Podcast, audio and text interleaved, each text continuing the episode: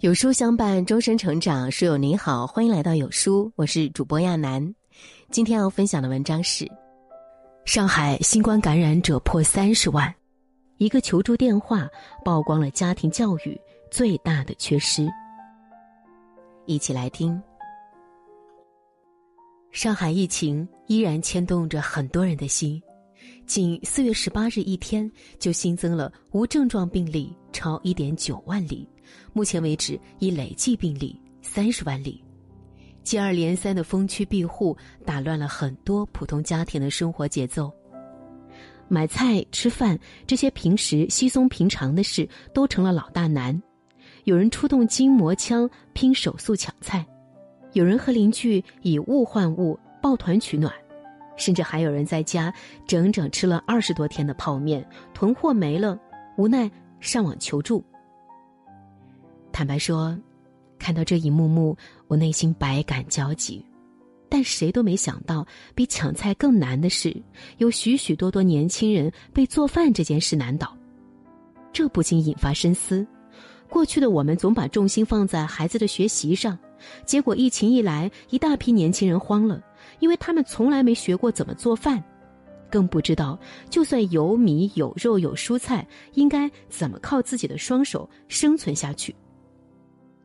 不会做饭的年轻人正面临前所未有的严峻考验。前几天，一位被封控的浦东的年轻人无奈自曝，自己和朋友在家三天，成功烧糊了两个锅。他还算从小耳濡目染，多少会做一两道菜，但也仅限于辣椒炒肉。想尝试点新做法，就算严格照着手机菜谱流程操作，也还是弄坏了砂锅。至于他的朋友，情况更糟糕，因为不会做荤菜，吃了整整三天素菜，期间还因为没耐心看火，不小心烧坏了一个锅。做饭俨然成为当代年轻人正在面临的重要挑战。多少年轻一代总以为拿起手机点一点，饭菜自然送上门来，或者跟父母一起住，过着饭来张口的小日子。结果，一遇到突发状况无法点外卖，又没人给他们做饭时，才愕然发现自己什么都不会，根本不知道怎么办。想起上个月一则让人啼笑皆非的新闻：上海浦东祝桥一个五口之家，婆婆和儿媳是医务人员，被派往抗疫一线支援工作，留下家里的爸爸、爷爷，还有两岁多的小男孩按理说有两个大人在场，怎么也能把孩子照顾好，可现实却是，爸爸和爷爷都不会做饭，孩子还小，很多东西吃不了。妈妈不在家的一个月，孩子挑食厌食，两三天没正常吃过一顿饭，日渐消瘦下去。虽然后来有了解到情况的好心邻居帮忙搭把手做饭给孩子吃。但细想一下，万一没有人愿意伸出援手，家里做饭的人又迟迟未归，爷孙三人能撑多久？又靠什么为生？想想真是觉得可悲。难怪有人发出自嘲：明明有一份体面的工作，却把日子过成了低保户的模样。还有不少年轻人痛苦绝望的吐槽：疫情再不结束，我真的要饿死在家里了。不得不让人感慨。无数医护人员在抗疫前线不分日夜守护着大家的安危，到头来打败我们的不是病毒，而是最基本的生存技能。孩子缺乏自理能力，归根到底是家庭教育的缺失。网上也有人提出质疑：疫情之下仍逼不出来做饭的技能，这人不是特别笨，就是特别懒。事实果真如此吗？在此，我想讲讲表弟的故事。从小到大，他都是家里长辈最引以为傲的孩子，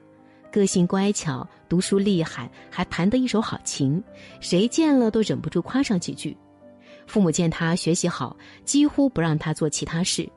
搞卫生、叠衣服、做饭，全是父母一手包办。后来，他因为成绩优异，被保送到广州一所985大学。父母本想着让他读个好专业，毕业后啊考个好单位，没想到才不到一年的时间，表弟就差点被学校劝退了。原来在大学住宿时，他不会洗衣服和袜子，整天把宿舍搞得臭气熏天，被宿管投诉无数次。有一次肚子饿了想吃宵夜，见舍友的电磁炉没收起来，直接弄了碗桶装泡面在上面煮，结果忘记看了，差点把宿舍烧了起来。最离谱的是，他还买了一大堆面包，也不看保质期，把早已过期两个多星期的三明治给舍友吃，搞得人家吃坏肚子。进了医院，他的妈妈不得不放下工作，在学校旁边租房子陪读，悉心照料他的生活起居、一日三餐。大学四年一晃而过，表弟还是没学会如何照顾好自己。工作之后辗转好几个单位，却发现他连烧个热水都不会，就以各种理由把他辞退了。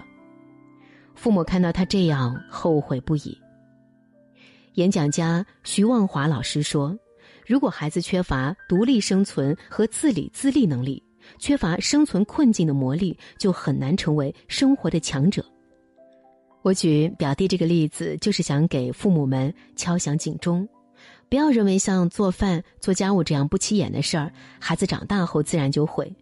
小时候不教孩子如何独立自理，错过这个关键期，将来要他从头学起，只会难上加难。多少孩子从没下过厨、做过饭，面对一堆食材、锅碗瓢盆时一筹莫展，五谷不分、四体不勤。父母把关注点全部放在孩子学习上，多补补习、逼一逼，最多只能培养一个会读书的机器，却忘了忽略对孩子自理能力的培养，最后只会将孩子推向绝境，连生存都成问题。最高级的父母都懂得教孩子。自力更生。